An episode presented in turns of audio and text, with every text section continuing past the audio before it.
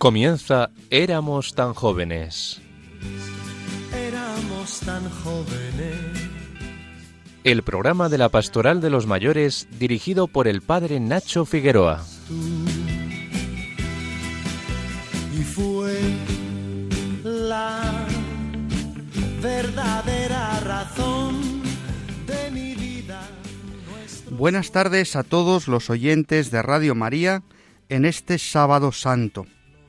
Empezamos un nuevo programa, como siempre, poniéndonos en las manos del Señor y bajo la protección de su Madre, la Virgen María.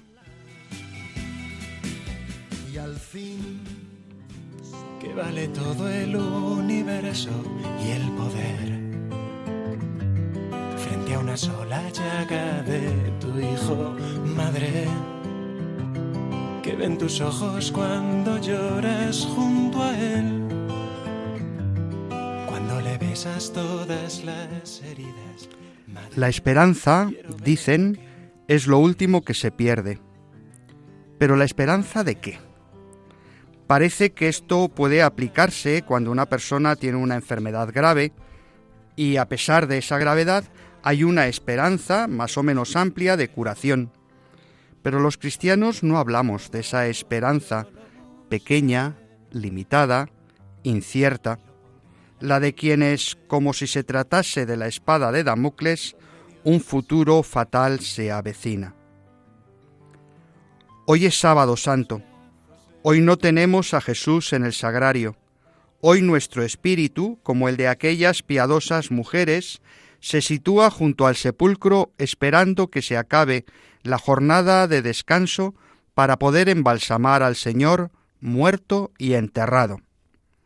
Hoy nos sentimos como aquellos apóstoles congregados en un cenáculo plagado de nostalgias y ausencias, donde nos sentamos con las puertas cerradas por miedo a lo incierto. ¿Dónde está hoy nuestra esperanza? Todavía nos queda pasar una página de la Biblia para escuchar aquello de no busquéis entre los muertos al que vive, no está aquí, ha resucitado. Esa es nuestra esperanza, la que recibimos como un regalo de la Trinidad, enriqueciendo nuestra vida teologal. Somos los de la esperanza, los que como María en aquel sábado santo vamos al sepulcro no para llorar, sino para esperar, no para rasgarnos las vestiduras, como hacían los judíos en la época de Jesús, y muchos de ellos siguen haciendo cuando parte un ser querido para ellos.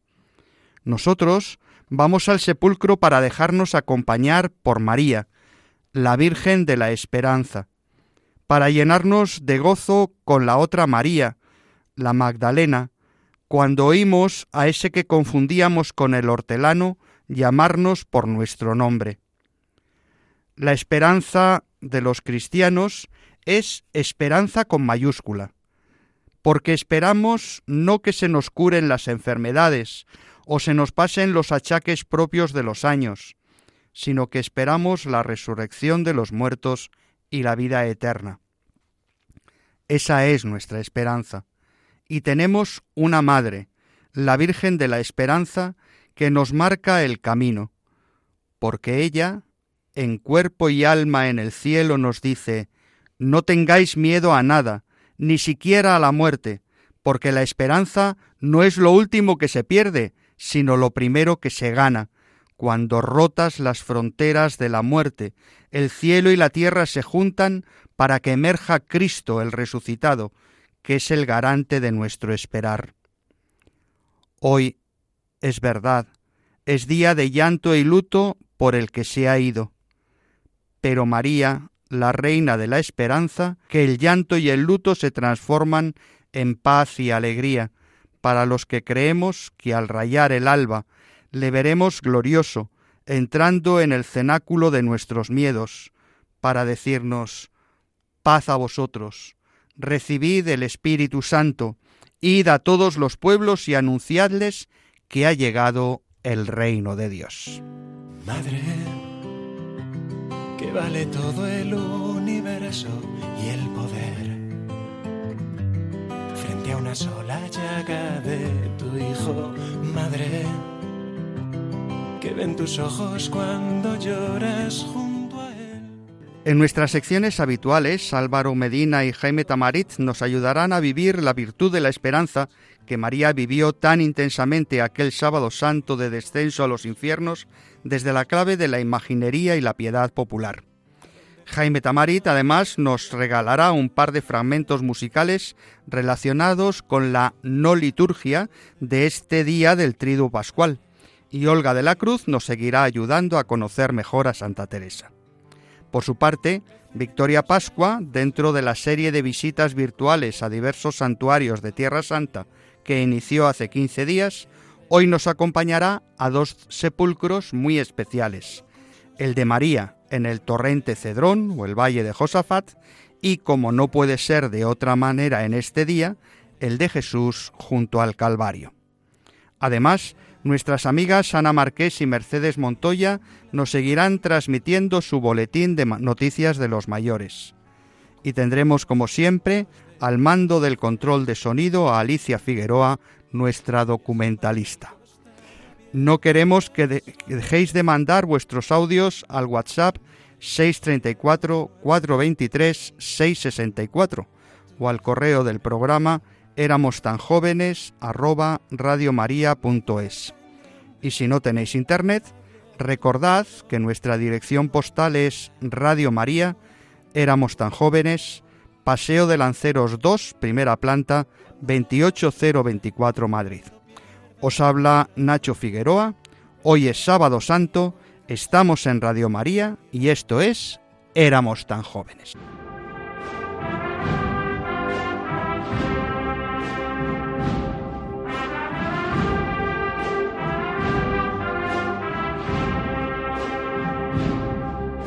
El sábado santo, no en la liturgia, pero sí en la disposición espiritual del pueblo de Dios, tiene mucho que ver con el adviento.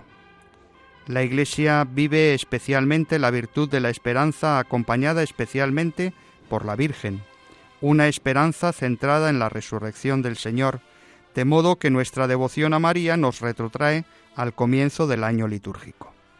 Hola a todos. No hay advocación más propia del Adviento que la de la Virgen de la O, por aquellas antífonas que se proclaman en las vísperas de los días inmediatamente anteriores a Navidad. Pues sabéis que la inicial Virgen María de la O de Sevilla, que se realiza su estación de penitencia el Viernes Santo desde la parroquia de la O hasta la catedral, aun siendo del comienzo del siglo XVII, no es hasta 1863 cuando se la denomina con la vocación de la O. Hasta entonces, las referencias aluden a Nuestra Señora de la Pasión, Nuestra Señora de los Dolores o la Virgen del Dolor. Qué interesante. Esto nos hace comprender que en la religiosidad popular los dolores de la Virgen están asociados a la esperanza, del mismo modo que la pasión de Cristo se asocia y se culmina en la resurrección. Eso es. Destrozada la primitiva imagen en la persecución religiosa de 1936, se encargó una nueva talla para encarnar a la Virgen Nuestra Señora de la O, dolorosa, que fue bendecida el 22 de mayo de 1937. Mide un metro sesenta y dos, la tez es morena, los ojos marrones y grandes, de cristal, con pestañas de pelo natural. En la mejilla derecha tiene tres lágrimas de cristal y dos en la izquierda. La imagen fue coronada canónicamente en el año 2007, como reconocimiento de la gran devoción y fervor popular que despierta la Virgen María Santísima de la O, custodiada por la Archicofradía Sacramental Nuestro Padre Jesús Nazareno y María Santísima de la O. Los hermanos visten túnicas de cola y antiface de raso de seda y color morado romano. El palio de María Santísima de la O lo calzan 35 costaleros. Bueno, hecho estos comentarios sobre esta cofradía, quiero mandarle un afectuoso saludo a mi querido amigo Pepe Ariza y a toda su familia, que son capataces de estos pasos desde hace cuatro generaciones. Y no hace mucho tiempo el ayuntamiento ha puesto el nombre de Capataces Ariza en una calle de su querido barrio de Triana. Muchas felicidades amigos.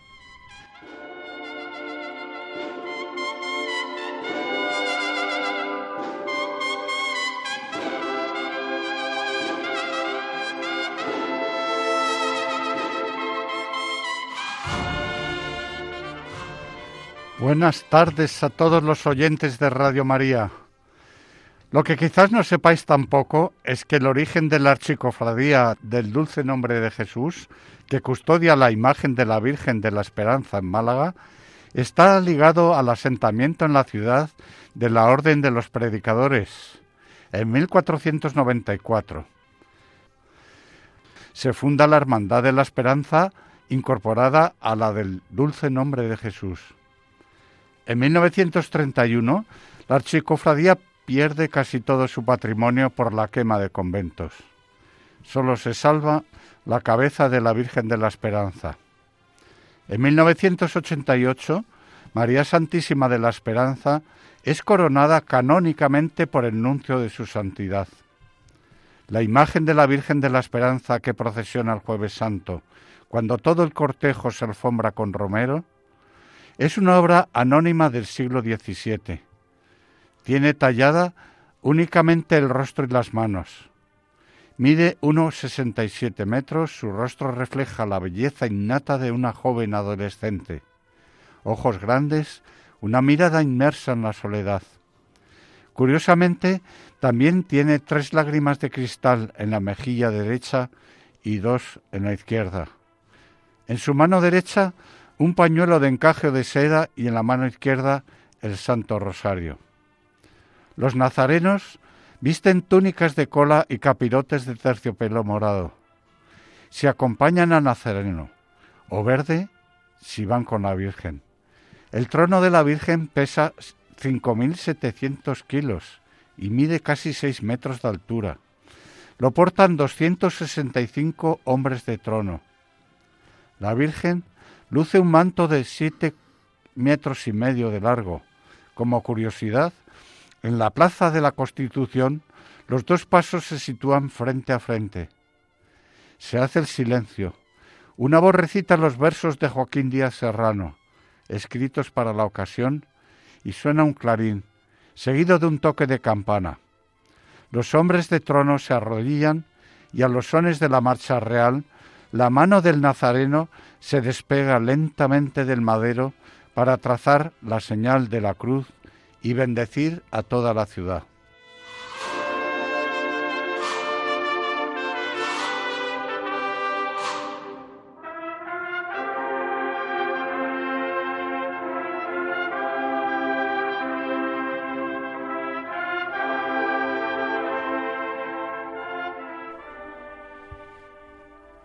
Ya que emitimos nuestro programa desde Madrid, Hablemos también de la procesión de María Santísima de la Esperanza Macarena, no de Sevilla, sino de Madrid. En 1940, un grupo de sevillanos residentes en Madrid decidieron poner en marcha la fundación de una hermandad, por la añoranza de sus vivencias cofrades. En la primera junta del gobierno figuraban destacados músicos, toreros, pintores, escultores y se fueron incorporando hermanos de la más alta selecta sociedad de Madrid de la época. Realizó su primera estación de penitencia la madrugada del Viernes Santo de 1946, únicamente con el paso del Señor del Gran Poder. El Jueves Santo de 1948 salió por primera vez el paso de la Santísima Virgen de la Esperanza la imagen de la Virgen es obra del escultor sevillano Antonio Eslava Rubio y guarda gran parecido con la Esperanza Macarena de Sevilla, pero con personalidad propia. En 2004, el cardenal Rouco Varela la coronó canónicamente. En ocasiones especiales luce la medalla del excelentísimo Ayuntamiento de Sevilla concedida a la Hermandad en su 75 aniversario funcional en 2015. La hermandad sale a la calle cada jueves santo para hacer su estación de penitencia. Los nazarenos que acompañan a nuestro Padre Jesús del Gran Poder visten túnica y antifaz negro, con cinturón de esparto, y los que acompañan a María Santísima de la Esperanza Macarena visten túnica y capa blanca y antifaz de terciopelo verde. Treinta y cinco son los costaleros que portan el palio de la Virgen de la Esperanza Macarena.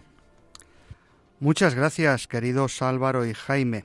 La Semana Santa en España se celebra en la calle, de procesión en procesión. Espero que este acercamiento al mundo cofrade de la mano de María ayude a todos nuestros oyentes a ahondar en esa experiencia espiritual que supone acompañar a María en su dolor y en su esperanza.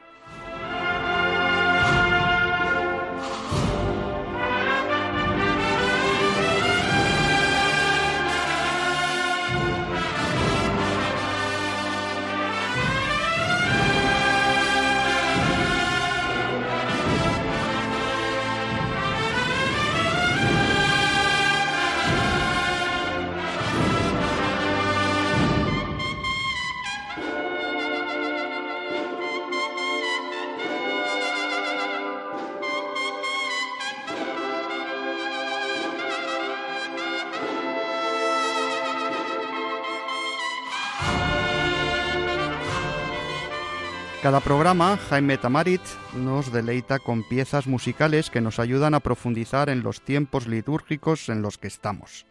Jaime, ¿qué nos traes este sábado santo? Como decíamos al comienzo del programa, estos días en que rememoramos la pasión de nuestro Señor, tenemos la oportunidad de pensar en su madre acompañando a su Hijo camino del Calvario y contemplándola a los pies de la cruz junto al discípulo amado que la acogió siguiendo el último deseo de su hijo. A comienzos del mes de febrero celebrábamos la presentación del niño en el templo, en la que el sabio Simeón profetiza el sufrimiento que la madre del niño que en estos días se cumple. Y dice, Este ha sido puesto para que muchos en Israel caigan y se levanten, y será como un signo de contradicción. Y a ti misma una espada te traspasará el alma, para que se pongan de manifiesto los pensamientos de muchos corazones. Juan Bautista Pergolesi, compositor italiano del siglo XVIII, que pasó su vida en la corte de Nápoles, supo expresar con el sentimiento más profundo en su Stabat Mater el dolor de la Virgen a los pies de la cruz cuando la espada de dolor atraviesa su alma. Escuchemos la primera estrofa de este himno que reza así. Estaba la Madre Dolorosa junto a la cruz llorosa en que pendía su Hijo.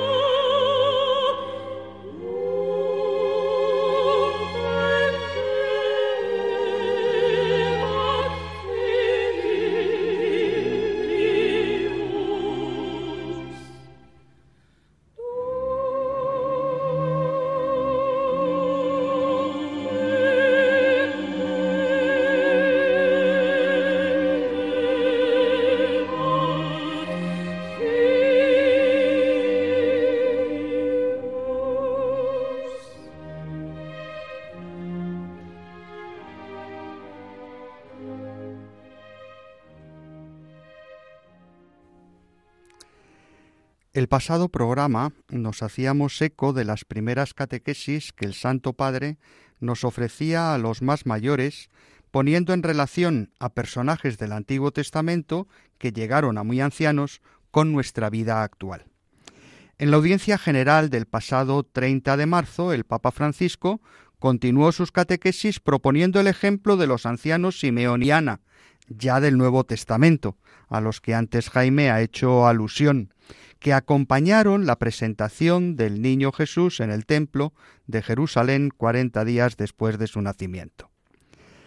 De estos ancianos llenos de vitalidad espiritual, afirma el Papa, aprendemos que la fidelidad de la espera agudiza los sentidos, pero que es el Espíritu Santo quien los ilumina, y si la vejez debilita de un modo u otro la sensibilidad del cuerpo, una vejez que se ha ejercitado en la espera de Dios será más sensible para acogerlo cuando pase.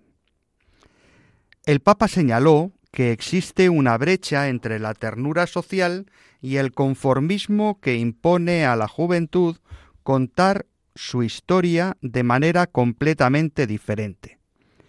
Pero las figuras de Simeón y Ana y otras historias bíblicas de ancianos sensibles al espíritu nos enseñan a ser testigos sencillos para las generaciones futuras.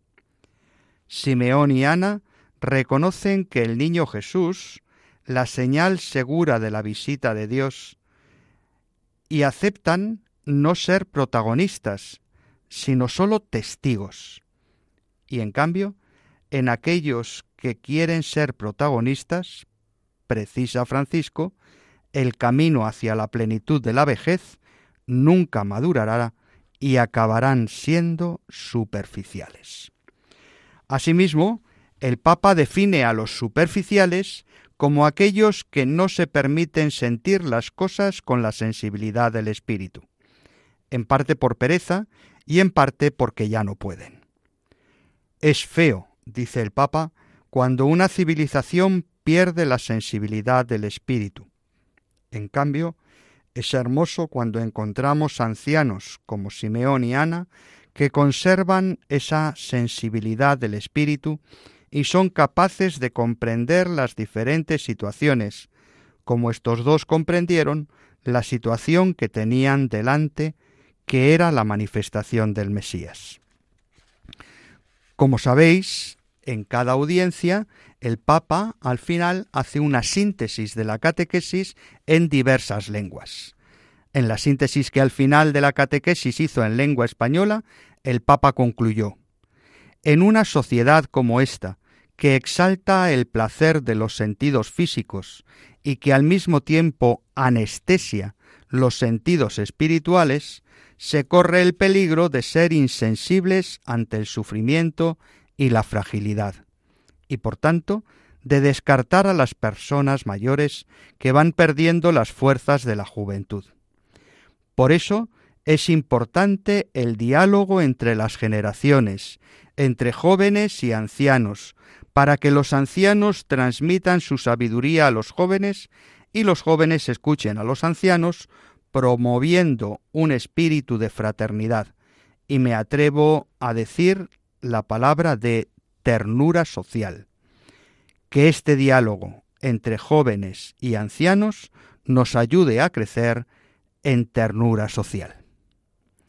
Seguiremos atentos a las catequesis del Santo Padre y de los, y de los distintos ámbitos desde la pastoral del mayor, procuraremos fomentar iniciativas que desarrollen ese diálogo intergeneracional que el Papa tanto reclama. Estamos en Radio María y esto es Éramos tan jóvenes. Y llegamos a uno de esos momentos tan deseados en el programa, cuando la Madre Olga de la Cruz, Carmelita Descalza, nos ayuda a conocer a Teresa.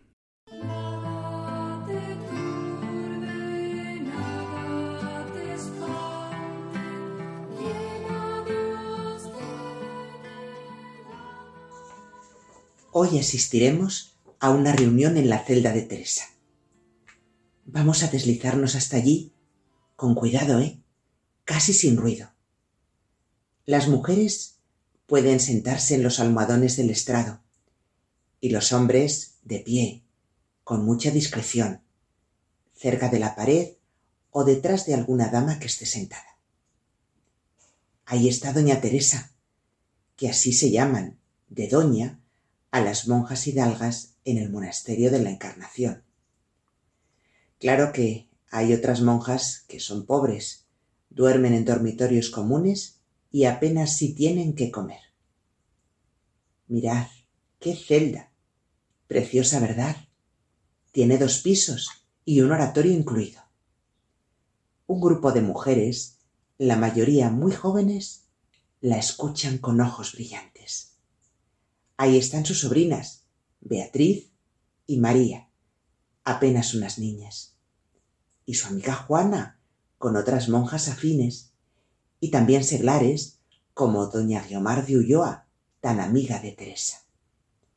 Un grupo inquieto que busca algo más. ¡Shh! Que Teresa está hablando.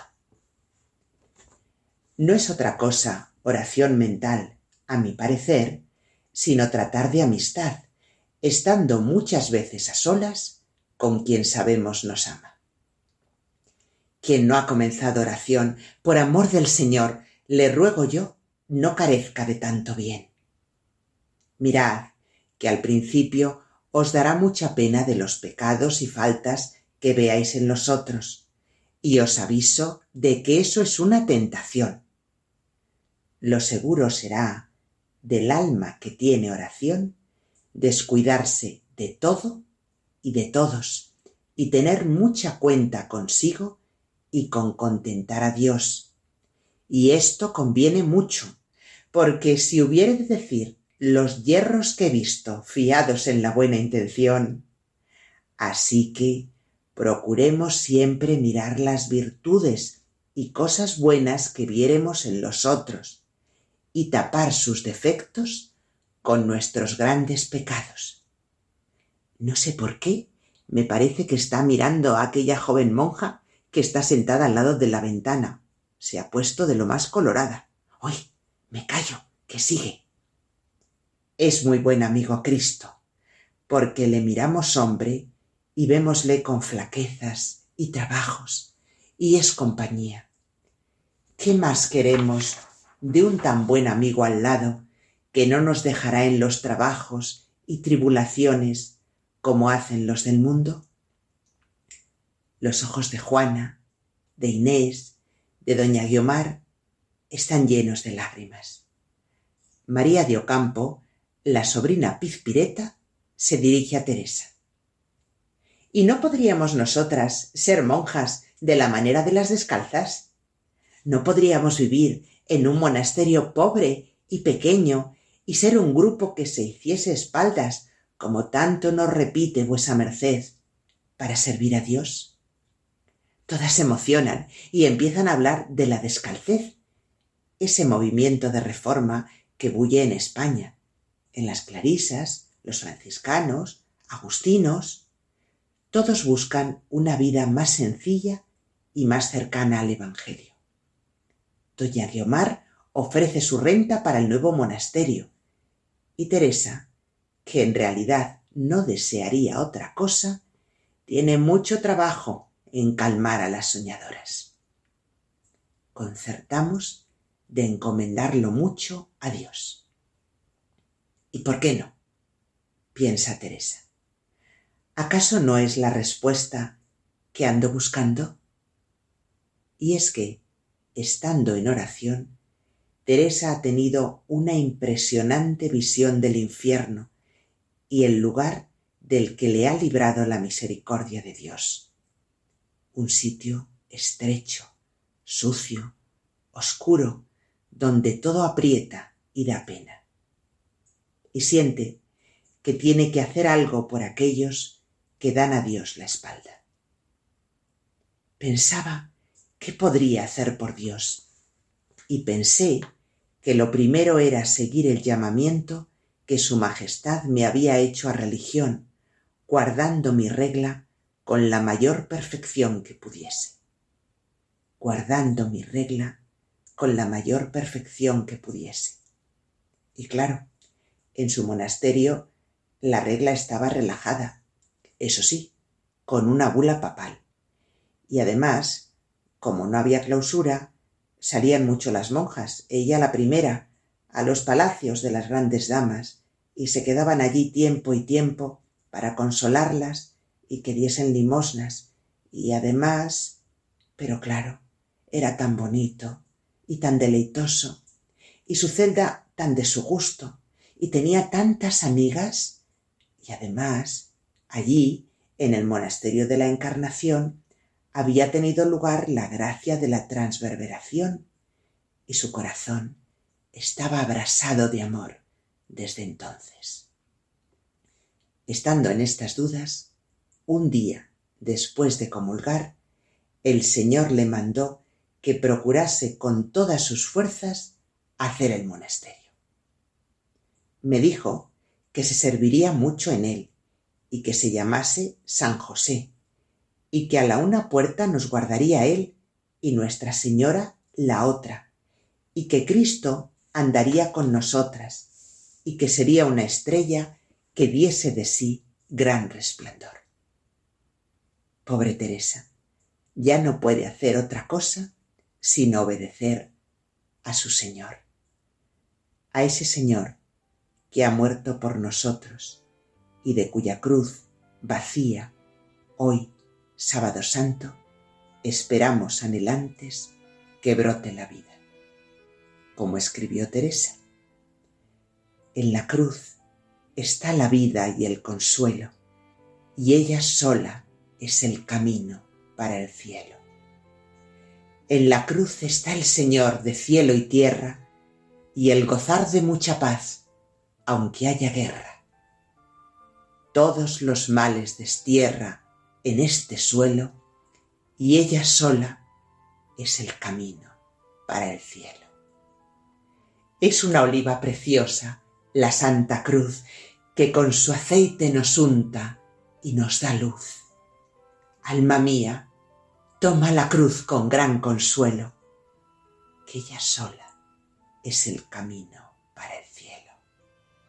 Es la cruz el árbol verde y deseado de la esposa que a su sombra se ha sentado para gozar de su amado, el Rey del cielo, y ella sola es el camino para el cielo. A la sombra de esta cruz de vida nos encontramos. Casi, casi ya. Feliz Pascua. Feliz Pascua, querida hermana Olga de la Cruz, para ti y para todas tus hermanas de comunidad. Gracias por tus palabras, por tu testimonio y por todo lo que nos enriqueces. Jaime, continuamos. La tradición cristiana ha querido ver en la Virgen María el arca de la alianza nueva, dado que llevó en su seno al Redentor, lo acompañó a lo largo de su vida y fue mediadora entre él y los hombres. Pero precisamente por compartir la pasión de Cristo con un sufrimiento infinito, pero esperanzado, se la considera corredentora del género humano. Esta misión mediadora, en la que Nuestra Señora nos mira con ternura y compasión, comenzó en las bodas de Caná. Esta intercesión nos acompaña siempre y por ello nos dirigimos a ella con imágenes tan bellas como puerta del cielo o estrella del mar que nos guía. Orlando de Lasso, compositor flamenco del siglo XVI, puso música a estas expresiones de, de mediación en su motete titulado Sublime Madre Redentora y que dice así, Madre sublime del Redentor, que eres la puerta del cielo siempre abierta y la estrella del mar que acude en ayuda de tu pueblo, que cae y trata de levantarse nuevamente. Tú, que diste a luz a tu santo Creador ante la naturaleza asombrada, Virgen antes y después, que escuchó el saludo de los labios de Gabriel, compadécete de los pecadores.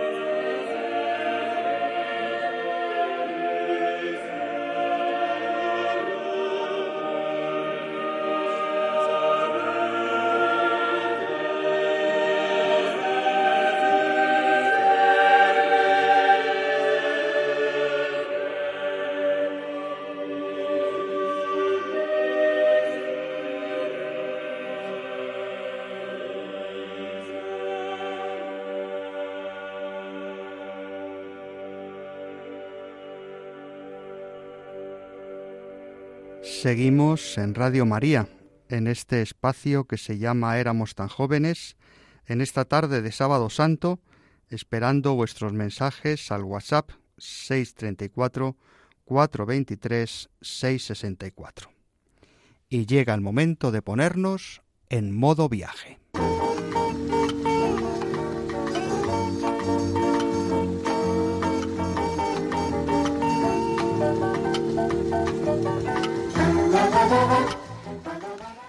Buenas tardes, Victoria. Hoy hablamos de sepulcros vacíos, de sepulcros nuevos, de santos sepulcros y de basílicas que los contienen. ¿A dónde nos llevas hoy? Muy buenas tardes, Nacho. Buenas tardes a todos los queridos amigos y oyentes de Radio María. Pues efectivamente, este sábado santo es un día para detenernos en algo muy, muy especial que caracteriza a la peregrinación a Tierra Santa que es la idea de que en Jerusalén podemos visitar dos sepulcros que están vacíos, el de María y el de Jesús. Es cierto, hay gente que viaja a muchos lugares del mundo donde hay sepulcros que guardan restos mortales de personas ilustres. En la Plaza Roja de Moscú está el sepulcro de, Lenin, en Memphis el de Elvis, en Londres el de Lady Di, pero cuando vamos a Jerusalén lo que visitamos son sepulcros vacíos el sepulcro de María, que fue asunta en cuerpo y alma al cielo, y el de Jesús, que resucitó. Así es, Nacho. Hay que tener en cuenta que, a diferencia de los romanos que enterraban en catacumbas o necrópolis, los judíos hacían tumbas de tipo cojín, que consistían en habitáculos excavados en la roca, siempre fuera de las ciudades, con dos o tres estancias, que servían para el embalsamamiento el duelo y la estancia más interior se preparaba un banco de piedra sobre el que se colocaba después al cadáver. El sepulcro de María se encuentra en el interior de la iglesia de la Asunción, en la cabecera del torrente Cedrón y muy cerquita del huerto de Hexemaní. Coincide exactamente con lo descrito en los enterramientos judíos. Precisamente hay un escrito sirio del siglo II que describe el entierro de la Virgen y coincide exactamente con el lugar que todavía hoy podemos visitar. Y dice así, por la mañana cogimos a la Señora María y salimos de Jerusalén por el camino que conduce a la cabecera del valle, frente al Monte de los Olivos. Aquí hay tres grutas, una larga al exterior, otra más adentro y una pequeña cámara interna con un banco alzado de piedra en la parte este. Al llegar pusimos a la bendita en aquel banco.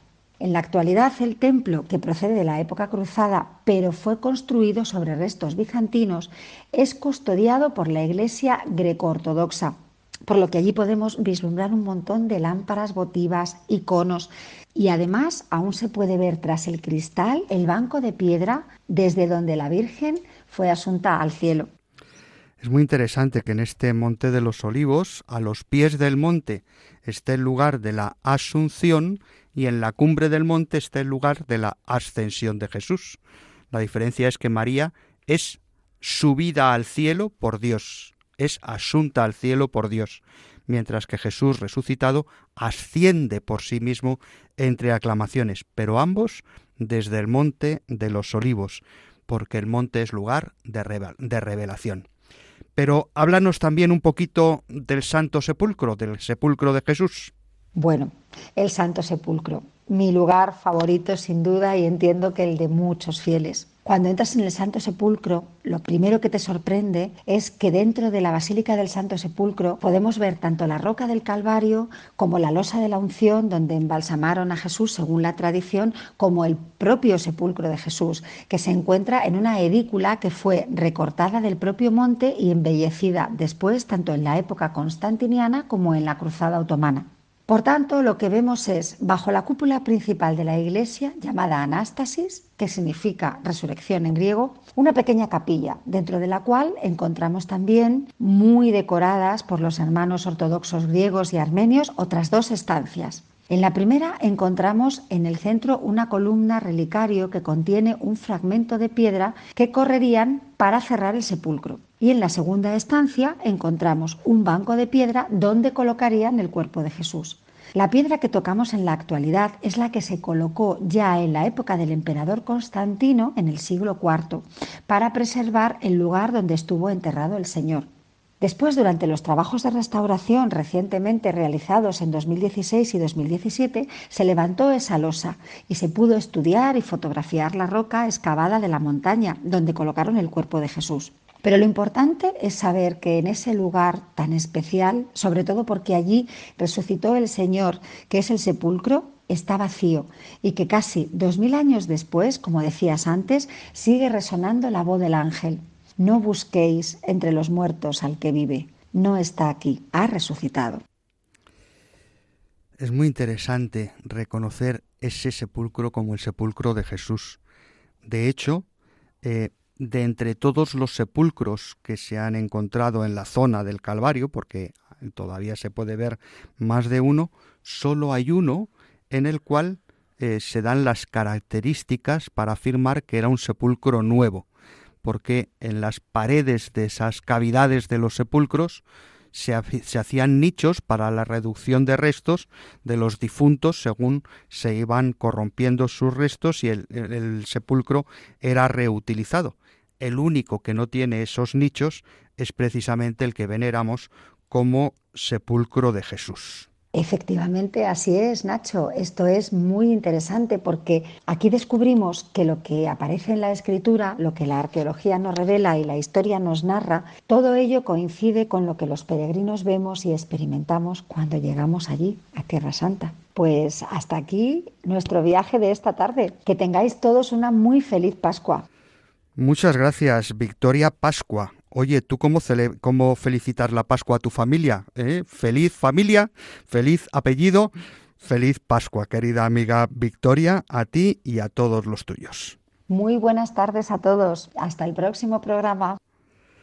Pues seguimos en Radio María, en este espacio que se llama Éramos tan jóvenes. En esta tarde de sábado santo, esperando vuestros mensajes al WhatsApp 634 423 664.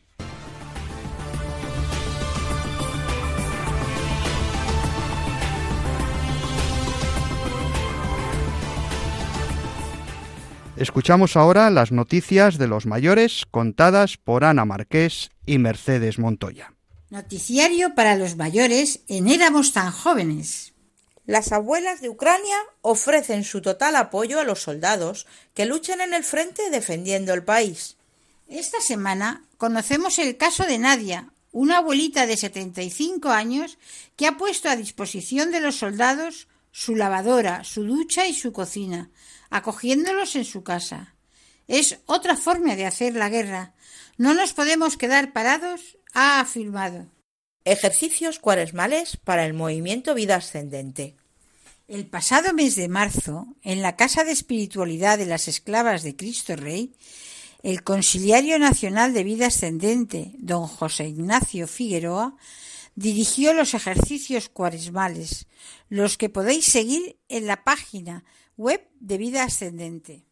Juan Pedro Rivero González, delegado de Cáritas Diocesana de Tenerife, hace una reivindicación literaria a la alegría nos lanza un mensaje a tener muy en cuenta.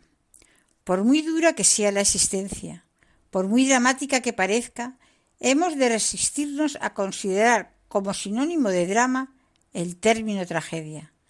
La tragedia es el drama sin esperanza.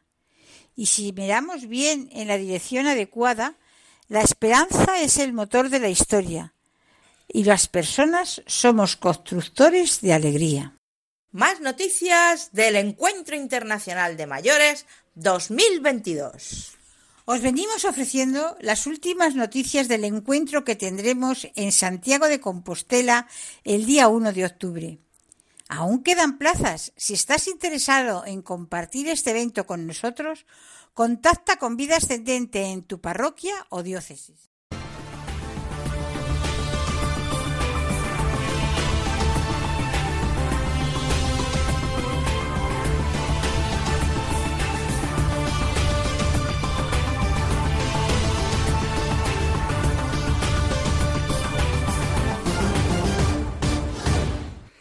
Cada semana os invitamos a que nos dejéis vuestros comentarios y noticias en el correo electrónico éramos tan jóvenes radiomaria.es o en el WhatsApp del programa con el número 634 423 664 o por correo postal en Radio María éramos tan jóvenes Paseo de Lanceros 2 primera planta 28024 Madrid.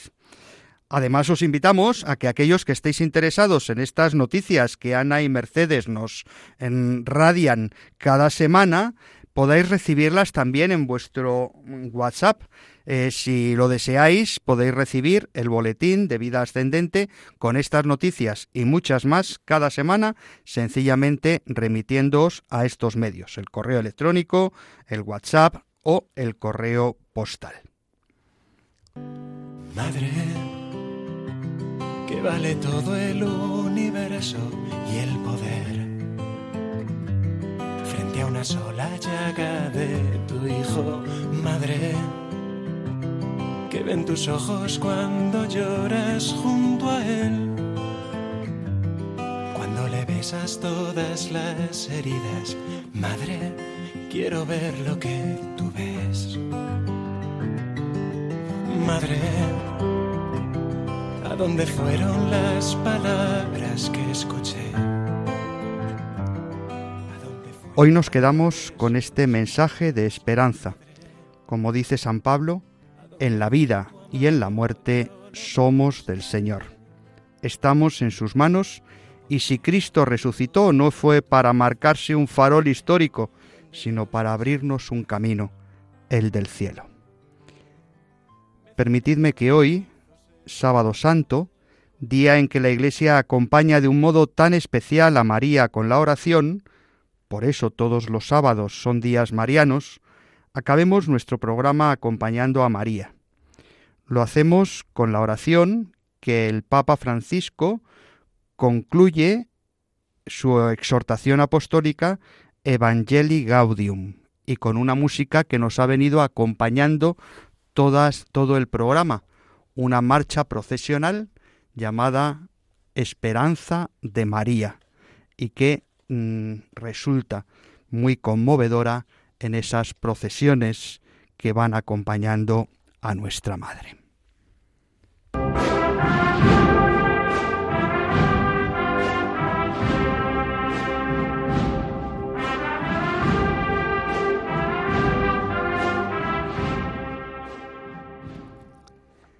Virgen y Madre María, tú que movida por el Espíritu acogiste al Verbo de la vida en la profundidad de tu humilde fe, totalmente entregada al Eterno.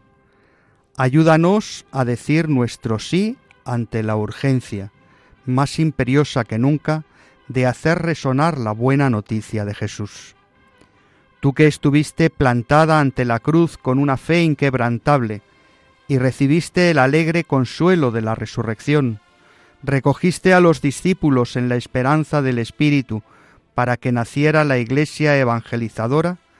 Consíguenos ahora un nuevo ardor de resucitados para llevar a todos el Evangelio de la vida que vence a la muerte. Danos la santa audacia de buscar nuevos caminos para que llegue a todos el don de la belleza que no se apaga tú, Virgen de la escucha y la contemplación, Madre del amor, esposa de las bodas eternas, intercede por la Iglesia, de la cual eres el icono purísimo, para que ella nunca se encierre ni se detenga en su pasión por, instaurar el reino. Estrella de la nueva evangelización, ayúdanos a resplandecer en el testimonio de la comunión, del servicio, de la fe ardiente y generosa, de la justicia y el amor a los pobres, para que la alegría del Evangelio llegue hasta los confines de la tierra. Ninguna periferia se prive de su luz. Madre del Evangelio viviente, manantial de alegría para los pequeños, ruega por nosotros. Amén.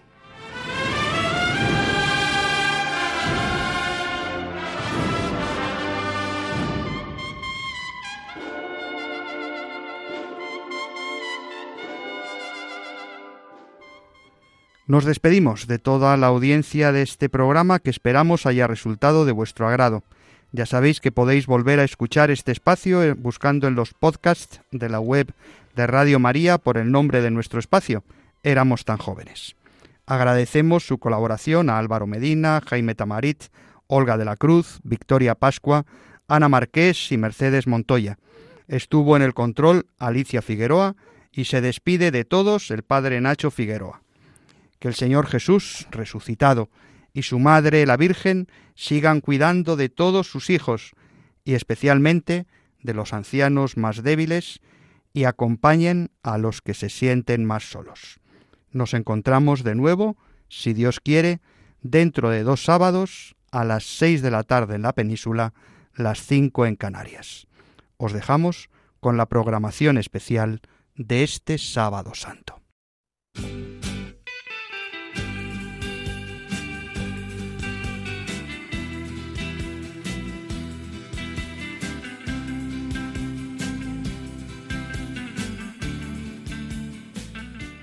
Y así termina Éramos tan jóvenes. Éramos tan jóvenes. El programa de la Pastoral de los Mayores dirigido por el padre Nacho Figueroa.